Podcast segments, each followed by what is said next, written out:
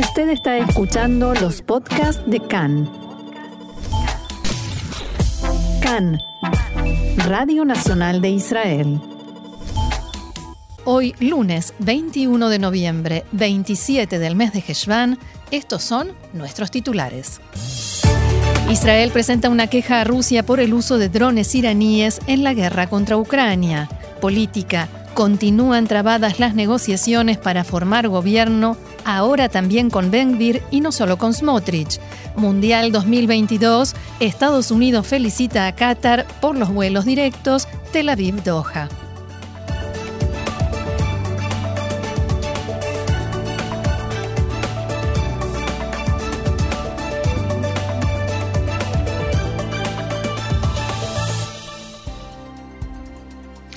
Vamos entonces al desarrollo de la información. Las autoridades israelíes presentaron una queja a las de Rusia por el uso de aviones no tripulados de fabricación iraní en la guerra contra Ucrania, en ataques que provocaron la muerte de civiles ucranianos y la destrucción de infraestructura de ese país.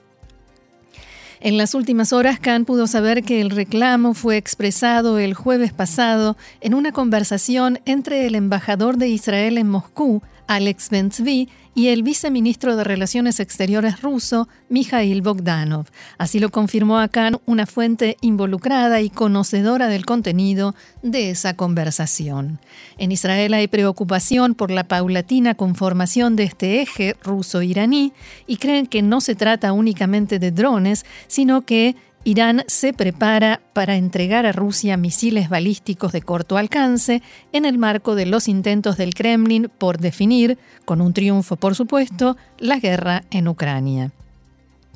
El titular del Consejo de Seguridad Nacional de Israel, Eyal Hulata, advirtió en la tarde de ayer sobre las posibles consecuencias de esta situación. Lo hizo en el marco de un Congreso sobre Defensa y Seguridad que se lleva a cabo en Bahrein. Julata advirtió que si no se frena a Irán, lo siguiente será la entrega de misiles de precisión. Esa es justamente la sospecha, el temor israelí, que los aviones no tripulados sean apenas el comienzo de la alianza ruso-iraní que opera armamento sofisticado en territorio de Ucrania. Y la cadena saudita Al-Hadid informó anoche que la organización libanesa Hezbollah comenzó hace aproximadamente una semana y media a trasladar misiles con ojivas químicas desde Siria hacia el Líbano, junto con un lanzador de misiles y un radar de fabricación iraní. Según este reporte, los misiles fueron transportados bajo el mando de Qasem Abdullah Masudian, especialista iraní en guerra química y bajo la supervisión de expertos norcoreanos. El informe indica que los envíos fueron trasladados por la unidad 2250 de la Guardia Revolucionaria a instalaciones de Hezbollah desde depósitos ubicados en el área del Centro de Investigación Científica en Masyaf perdón, un sitio que, según los informes, ha sido atacado por Israel muchas veces en el pasado. Los misiles habrían llegado a los, depósitos de Hezbollah en Al-Qusair, junto a la frontera con el Líbano. De acuerdo con la red saudita, el cargamento fue transportado por seis camiones propiedad de una empresa de envíos internacionales. Una fuente que habló con este medio aseguró que el almacén en Al-Qusair es un sitio temporal hasta que los misiles sean trasladados a territorio libanés a almacenes ubicados en la zona de la localidad de Binchvel, que está, por supuesto, cerca de la frontera con Israel. Otra fuente le dijo a la red saudí que Hezbollah tiene prisa por retirar los misiles del suelo sirio porque sabe que sus sitios han quedado expuestos. La fuente agregó que tampoco quieren que los misiles con la sustancia química exploten si, si son alcanzados por un ataque. Y este informe se produce después de que se diera a conocer en la mañana del sábado que se registró un nuevo ataque aéreo en el centro y la zona costera de Siria que las autoridades de ese país adjudicaron a Israel. En la mañana de hoy, Irán anunció que ha tomado nuevas medidas en dos de sus instalaciones nucleares en respuesta a la última resolución del Organismo Internacional de Energía Atómica de la ONU y en general al enfrentamiento que mantiene con esa entidad. El portavoz del Ministerio de Exteriores iraní, Nasser Kanani, indicó en un comunicado que Irán tomó medidas en las instalaciones de enriquecimiento de Natanz y Fordo pero no dio más detalles. Este fin de semana, la Agencia Internacional de Energía Atómica aprobó una resolución presentada por Estados Unidos, Alemania, Francia y el Reino Unido y respaldada por la Unión Europea y otros 10 países, en la cual pide a Irán que dé los pasos necesarios para facilitar explicaciones técnicas creíbles, dicho esto entre comillas, o sea, dar las respuestas que debe, sobre las huellas de uranio encontradas en tres instalaciones que Teherán nunca declaró como parte de su programa nuclear. El portavoz de la Cancillería, Cananí, afirmó que la resolución tiene objetivos políticos y está destinada a incrementar la presión sobre la República Islámica de Irán. También sostuvo que Teherán continuará desarrollando su programa nuclear pacífico de acuerdo con las necesidades del país. Abro comillas, Irán tiene el programa nuclear pacífico más transparente comparado con cualquier país supervisado por el eh, Organismo Internacional de Energía Atómica en el mundo y está sujeto a las mayores inspecciones y verificaciones. Como decíamos, diplomáticos occidentales creen que la reacción, la reacción de Irán tiene que ver con estas medidas que anunció y que incluirá también alguna provocación relacionada con su programa nuclear. Hemos visto que Irán aumentó el nivel de enriquecimiento de uranio, instaló centrífugas más avanzadas y otras medidas que tiene prohibidas por el acuerdo nuclear firmado en 2015, pero ahora podría avanzar en algún otro sentido en el programa nuclear. Fuentes israelíes dijeron a Khan que, en vista de esta situación, las conversaciones sobre el acuerdo nuclear han muerto. O sea, no hay ninguna posibilidad de que ahora veamos conversaciones o algún progreso entre Occidente e Irán y eso generan, dicen las fuentes israelíes, la posibilidad de un nuevo acuerdo distinto del que firmaron Irán y las potencias en 2015. Cambiamos de tema, volvemos aquí a Israel. Las fuerzas de seguridad israelíes arrestaron anoche a nueve palestinos con pedido de captura en Judea y Samaria. En Kfar Badi y la aldea Burkin, cerca de Jenin, se registraron disparos y fueron lanzados explosivos contra efectivos de Tzal, el Servicio General de Seguridad y la Gendarmería, que respondieron a los disparos. No hubo heridos entre los efectivos israelíes. La autoridad palestina informó que un joven de 17 años resultó muerto en el tiroteo y otros cuatro sufrieron heridas de distinta consideración. El fallecido fue identificado como Mahmoud Saadi por la agencia oficial de noticias palestina Wafa, que detalló que su muerte se produjo en un hospital de la ciudad de Jenin. En tanto, Tzal y la policía frustraron una operación de contrabando de armas desde Jordania. En el Valle del Jordán fue arrestado un sospechoso y fueron incautadas 21 pistolas, cargadores y dos ametralladoras M16. Por otra parte, en Tzal investigan si terroristas palestinos intentaron activar un automóvil cargado con explosivos junto a efectivos del ejército en el norte de Samaria. Cerca de la medianoche explotó el tanque de gasolina de un automóvil junto a un puesto de Tzal en Mebodotán. El vehículo se incendió. Después de extinguir el fuego, los efectivos hallaron dos garrafas de gas que no estallaron, material explosivo y alambre de púas. Cerca del lugar de la explosión se encontró una bandera del Frente Popular Palestino. Volvemos a cambiar de asunto. El, primer ministro Yair Lapid dijo que está consternado por la masacre en un club de la comunidad LGBT en Colorado, donde ayer fueron asesinadas cinco personas y al menos 18 sufrieron heridas. El incidente se produjo en un club nocturno llamado Club Q en el municipio de Colorado Springs, en Estados Unidos, y está siendo investigado por las autoridades locales como un crimen de odio. Un joven de 22 años de edad, identificado como Anderson Lee Aldrich, fue arrestado como presunto autor del tiroteo. Volviendo al mensaje de Lapid, el primer ministro israelí difundió un comunicado en el que señaló, abro comillas, estamos con la comunidad junto a todo el pueblo norteamericano en esta etapa difícil. Por su parte, el presidente norteamericano Joe Biden dijo que, si bien aún no está claro el motivo de este ataque, sabemos que la comunidad LGBT ha sido objeto de una terrible violencia de odio en los últimos años. Biden señaló en un comunicado, la violencia armada continúa teniendo un impacto devastador y particular en las comunidades LGBT en todo nuestro país y las amenazas de violencia van en aumento. El presidente dijo que sucede con demasiada frecuencia que los lugares que se supone que son espacios seguros de aceptación y celebración se convierten en lugares de terror y violencia. A propósito de Estados Unidos, pero también del Mundial de Fútbol, segundo día del Torneo Mundial de Fútbol en Qatar, ayer hubo fiesta inaugural y el primer partido en el que Ecuador le ganó a Qatar por 2 a 0. Lo digo por si alguien no se había enterado, o sea, si pasó las últimas 24 horas en otro planeta, porque es la única manera de no haberse enterado.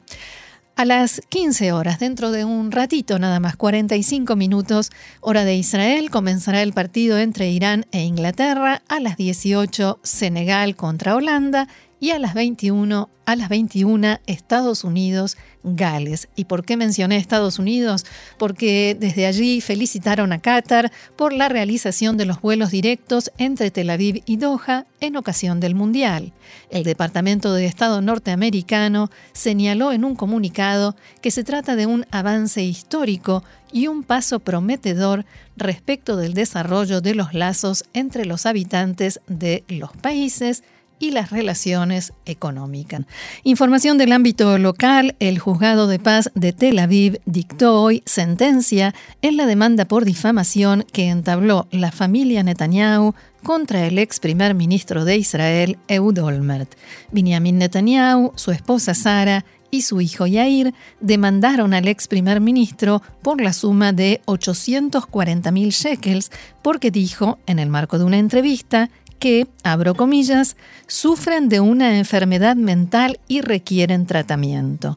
El tribunal condenó a Olmert a pagar a la familia Netanyahu una compensación de 62.000 shekels más costas judiciales por valor de 35.000 y Yair Netanyahu recibirá una compensación menor después de que quedara probado que él mismo utilizó expresiones similares a la de Olmert, o sea, expresiones similares a esa por la cual demandó a Eud Olmert.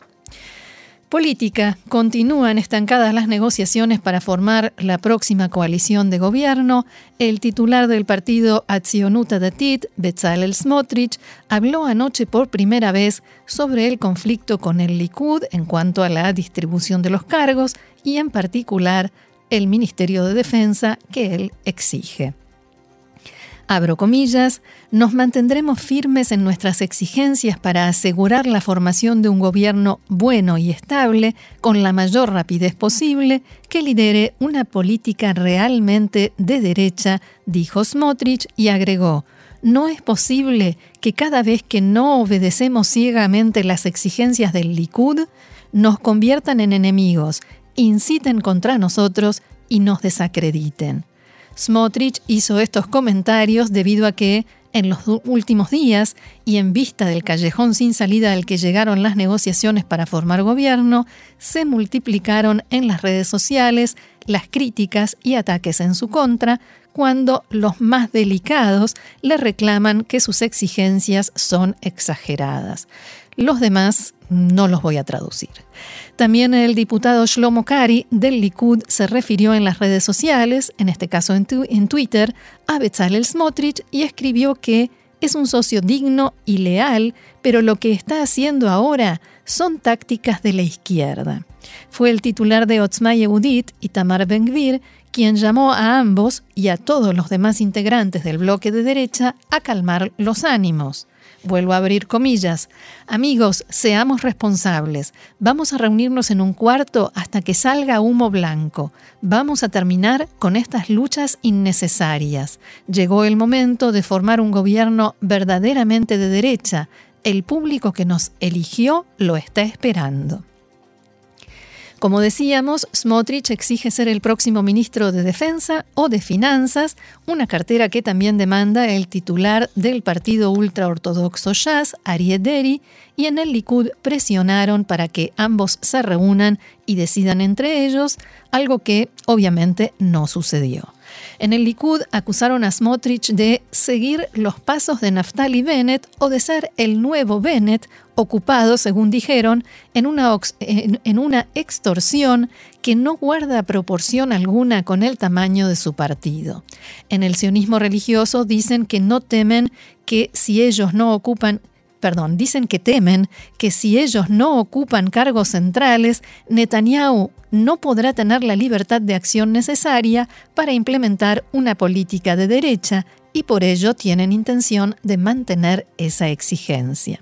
En la mañana de hoy se dio a conocer que Bezalel Smotrich le comunicó anoche al Likud que está dispuesto a renunciar a la exigencia de ser el próximo ministro de Defensa a condición de que reciba el Ministerio de Finanzas con potestades ampliadas que le sean transferidas del Ministerio de Defensa.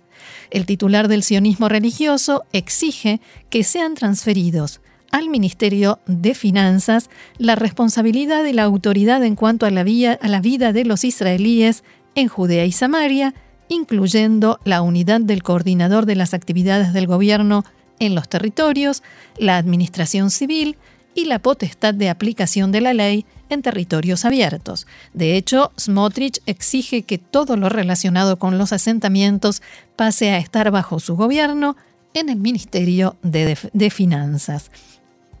De modo tal que si finalmente no es designado ministro de Defensa, de todas maneras podrá determinar la política a seguir en estos temas. Hubo quien dijo desde el Likud que eh, podrían llevar la situación a nuevas elecciones si este conflicto no se destraba. Por supuesto, los aliados, los socios en esta negociación no dieron demasiada importancia a las amenazas. Los hechos lo demuestran porque la negociación sigue, sigue trabada, sigue en un callejón sin salida. De todos modos, todavía hay tiempo y acorde a los tiempos que corren, con el fútbol como protagonista central, los analistas en Israel coinciden en que todo esto se va a resolver en el minuto 90. Y funcionarios de alto rango de Otzma Yehudit, el partido que lidera Itamar Ben-Gvir, dijeron en la tarde de ayer que suspendieron las conversaciones con el Likud después de que el partido de Benjamin Netanyahu diera marcha atrás respecto de acuerdos que ya se habían alcanzado. Abro comillas nuevamente. Contrariamente a lo acordado, el Likud dio marcha atrás y ahora se niega a dar a Otzma Yehudit un, ministerio más, el del Negev, la Galilea y la periferia social, señalaron en el partido. Y agregaron, reforzar el Negev, la Galilea y la periferia es algo que forma parte de nuestras promesas de campaña electoral. Fuimos elegidos para ocuparnos y preocuparnos por los habitantes de Beersheba, Netivot, Ashkelon y Sderot, como así también de la periferia en la Galilea. Hace instantes comenzó una reunión entre los equipos negociadores del Likud y Atzionut Adatit, que en principio iba a realizarse ayer, como dijimos, se suspendió. Los representantes de Otzma y Eudit rehusaron reunirse con los del Likud y se niegan a volver al diálogo, al menos por ahora. El ministro Zeev Elkin de Amahanea Mamlahti dijo en la mañana de hoy que todo lo que está sucediendo en las negociaciones para formar coalición comienza a ser ridículo en sus palabras. En diálogo con Khan, Elkin aseguró que hay contradicciones internas en las exigencias. Por un lado, exigen anular la administración civil de los territorios y dirigir la vida en Judea y Samaria desde las oficinas del gobierno, y al mismo tiempo, en paralelo, demandan que la administración civil sea transferida al Ministerio de Finanzas. Elkin sostuvo que Netanyahu es rehén absoluto de sus socios coalicionarios.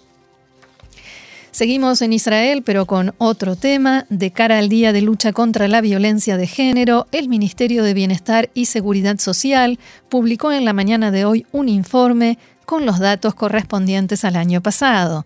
Y estos datos, lamentablemente, indican un aumento en las denuncias de casos de violencia doméstica. Y digo lamentablemente porque hay más casos, no porque haya más denuncias. Desde enero hasta octubre de 2022 se recibieron 5.712 llamadas sobre violencia doméstica en la línea directa 118 operada por el Ministerio, un aumento del 3,6% en comparación con el mismo periodo en 2021. En el Ministerio explicaron que estiman que el aumento se debe al amplio debate público sobre el tema de la violencia familiar en general y contra las mujeres en particular, una serie de incidentes de violencia de género que se hicieron públicos y fueron ampliamente cubiertos, también indican que el aumento en la cantidad de denuncias se debe a que el Ministerio ha publicado en forma masiva las direcciones y la línea directa a la que se puede acudir en busca de ayuda. Del total de llamadas, 3.432 fueron sobre violencia contra una mujer en el matrimonio, 184 sobre violencia contra un hombre y 1.266 consultas sobre violencia contra niños dentro de la familia.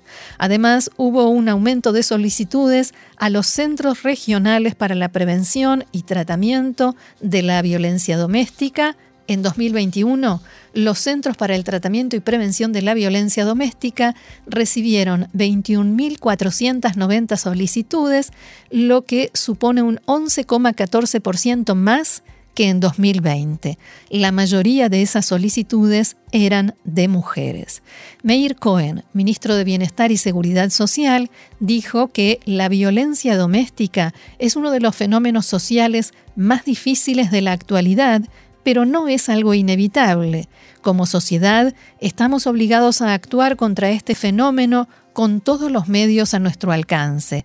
Este ministerio se ha puesto como objetivo prioritario el tratamiento y erradicación de la violencia, por lo cual estamos ampliando las respuestas en el terreno para dar herramientas a todas las personas que sufren violencia doméstica para enfrentarla de la mejor manera. Palabras de Meir Cohen, ministro de Bienestar y Seguridad Social de Israel. El jefe de la inteligencia militar israelí, Aaron Haliba, declaró hace instantes que en Irán están considerando interferir en el Mundial de Qatar. Lo único que lo frena es la disuasión por la posible reacción de los cataríes, dijo. Según Haliba, esto se ve en el lanzamiento de drones y el deseo de llevar a cabo acciones terroristas. Irán está bajo presión y esto genera reacciones agresivas pienso que esta tendencia continuará. Justamente en estos días, la firma de seguridad cibernética Recorded Future publicó un informe que trae el medio Axios, en el que advierte que es probable que grupos de piratería patrocinados por distintos estados, vean a la Copa del Mundo como un entorno rico en objetivos para espiar a dignatarios, a presidentes, monarcas y demás, y empresarios extranjeros. Los reguladores europeos de protección de datos aconsejan a las personas que no descarguen las aplicaciones de la Copa del Mundo de Qatar debido a preocupaciones de vigilancia y seguridad nacional. Y los investigadores de la empresa dijeron que los hackers vinculados a China e Irán son los que más probablemente lleven a cabo campañas de espionaje en el marco del torneo, pero también Rusia como represalia por la prohibición general de la FIFA a los clubes de fútbol rusos de participar en las competencias después de la invasión de Ucrania. El informe aconseja a los asistentes a la Copa del Mundo que usen aplicaciones de mensajería encriptada, consideren usar un teléfono descartable y tengan cuidado al conectarse a redes públicas de Wi-Fi.